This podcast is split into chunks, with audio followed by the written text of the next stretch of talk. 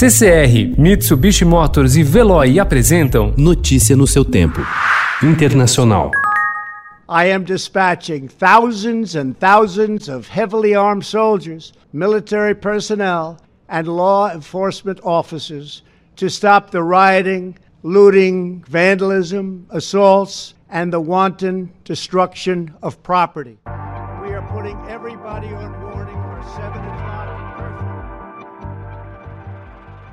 O discurso incendiário do presidente Donald Trump, que defendeu uma repressão dura contra os protestos nos Estados Unidos, agravou ainda mais a situação. As manifestações contra o racismo e a violência policial, que chegaram ao oitavo dia, tiveram ontem mais gente na rua do que o habitual em Nova York, Los Angeles e Washington. Em Nova York, uma multidão desceu a primeira avenida e se concentrou na Foley Square nas primeiras horas da tarde. Protestos também ocorreram em outros pontos da cidade, como Brooklyn e Queens. As aglomerações preocupam as autoridades sanitárias, que temem uma nova onda de contaminações da cidade mais afetada pela Covid-19 no país.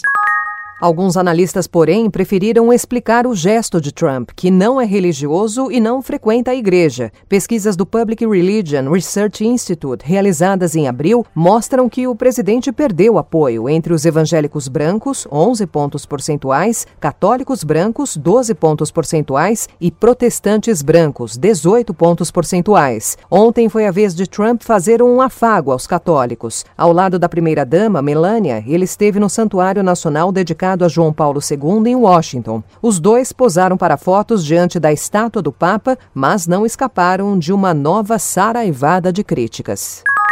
A ideia de interromper por um dia as atividades nas redes sociais para protestar contra o racismo surgiu do blackout proposto pela indústria fonográfica. Rapidamente, a manifestação ganhou o apoio de celebridades que resolveram postar uma imagem preta no Instagram, Twitter e Facebook, acompanhada da hashtag Blackout Tuesday. Entre os artistas que participaram estavam Susan Sarandon, Rihanna, Elton John, Taylor Swift, Justin Bieber, Shakira e mais uma seleção de subcelebridades.